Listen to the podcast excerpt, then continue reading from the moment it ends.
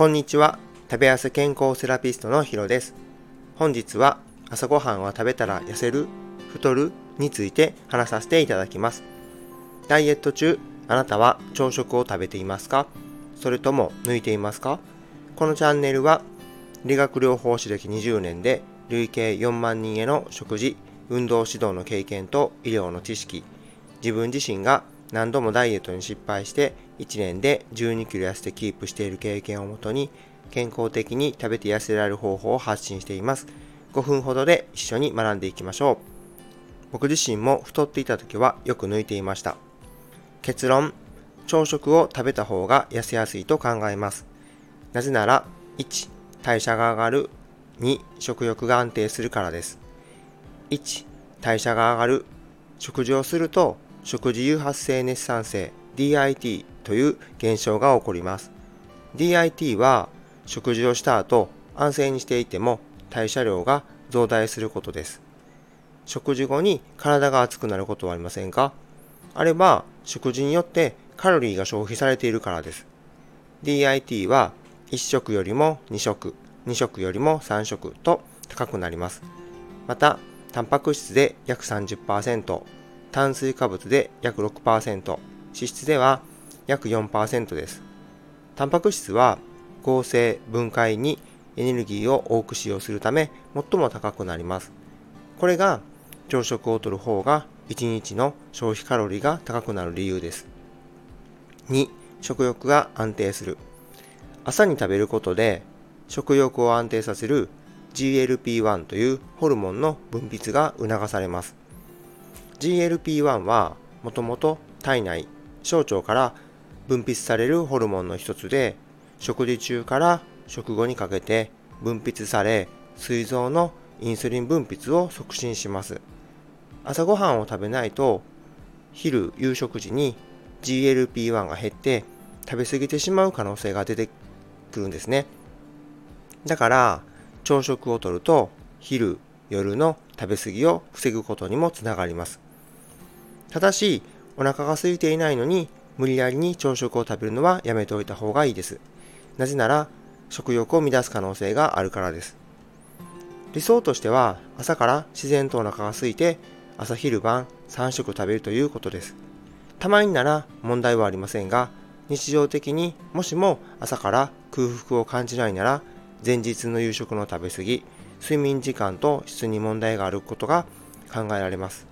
なぜ朝からお腹が空かないかを考えてみましょう。まとめると、お腹が空いていなければ無理に食べない。食べれない場合は理由を考える。理想はお腹が空いて3食食べるです。食事が少ないほど痩せるわけではありません。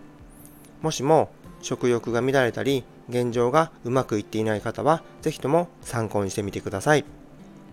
それではコメント返しをさせていただきます。第62回の減らして痩せる習慣休戦にコメントを4件いただいています。いつもありがとうございます。1人目は英語の先生の西さんです。やば、コンビニとスタバ、点点点。西さん、コンビニのバームクーヘンでしょうかスタバは確か遠かったはずですね。僕は家の近くにはスタバはないので、強いて言えば米田コーヒーです。コンビニは結構寄っちゃいますよね。西さんは X でもスタイフでも英語の、英語について発信されてて、オンラインでのパーソナルレッスンもされているので、ぜひチェックしてみてはいかがでしょうか。二人目、池谷さんです。丼物、家でもめんどくさいと作りがちなので、しっかりと栄養バランス考えます。池谷さん、いつもありがとうございます。お家では楽したいですよね。ちょい足しで栄養価アップです。池谷さんも X では習慣化できるコツを毎朝配信されているので、ぜひチェックしてみてはいかがでしょうか。3人目、岩太郎さんです。カツ丼大好きでよく食べてましたが、最近は食べる機会を減らすや、野菜と一緒になど考えて食べてます。コンビニは目的なく入るとつい買いたくなるので、基本行かないようにしてます。岩太郎さん、カツ丼大好きなんですね。美味しいですよね。理想的すぎます。コンビニも行かないようにできているんですね。僕は週に一度ジャンプのワンピースを読まなきゃなので言っております。それだけと決め手です。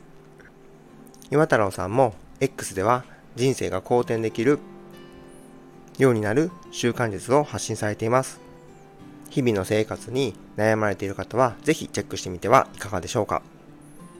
最後、4人目、八市さんです。ヒロさん、本日も洗脳ありがとうございます。私は血色が当てはまります。1日1食や2食の方が周りにいらっしゃるので、あ、2食の方が周りにいらっしゃるので、真似してお腹空きすぎて一気にたくさん食べちゃうことがあります。八市さん、ありがとうございます。本日も洗脳かかってくださりありがとうございます。血色が当てはまったんですね。ドカ食いがあるんですね。女性の場合は特に3食が合っていると思います。間食が必要な方もいらっしゃいますし、あとは個人差がありますので、食欲が落ち着くか、体調がどうかがポイントになりますね。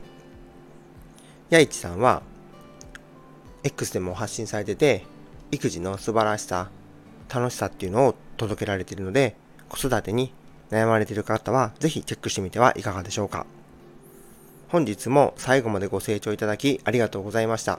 これからもダイエットのことや健康について配信を行っていきますので、面白かったらいいね、ためになったと思ったらフォロー、質問があればコメントをいただけると嬉しいです。また、SNS でシェア、拡散していただけると感激です。それでは今日はこれで失礼します。また明日の朝6時にお会いしましょう。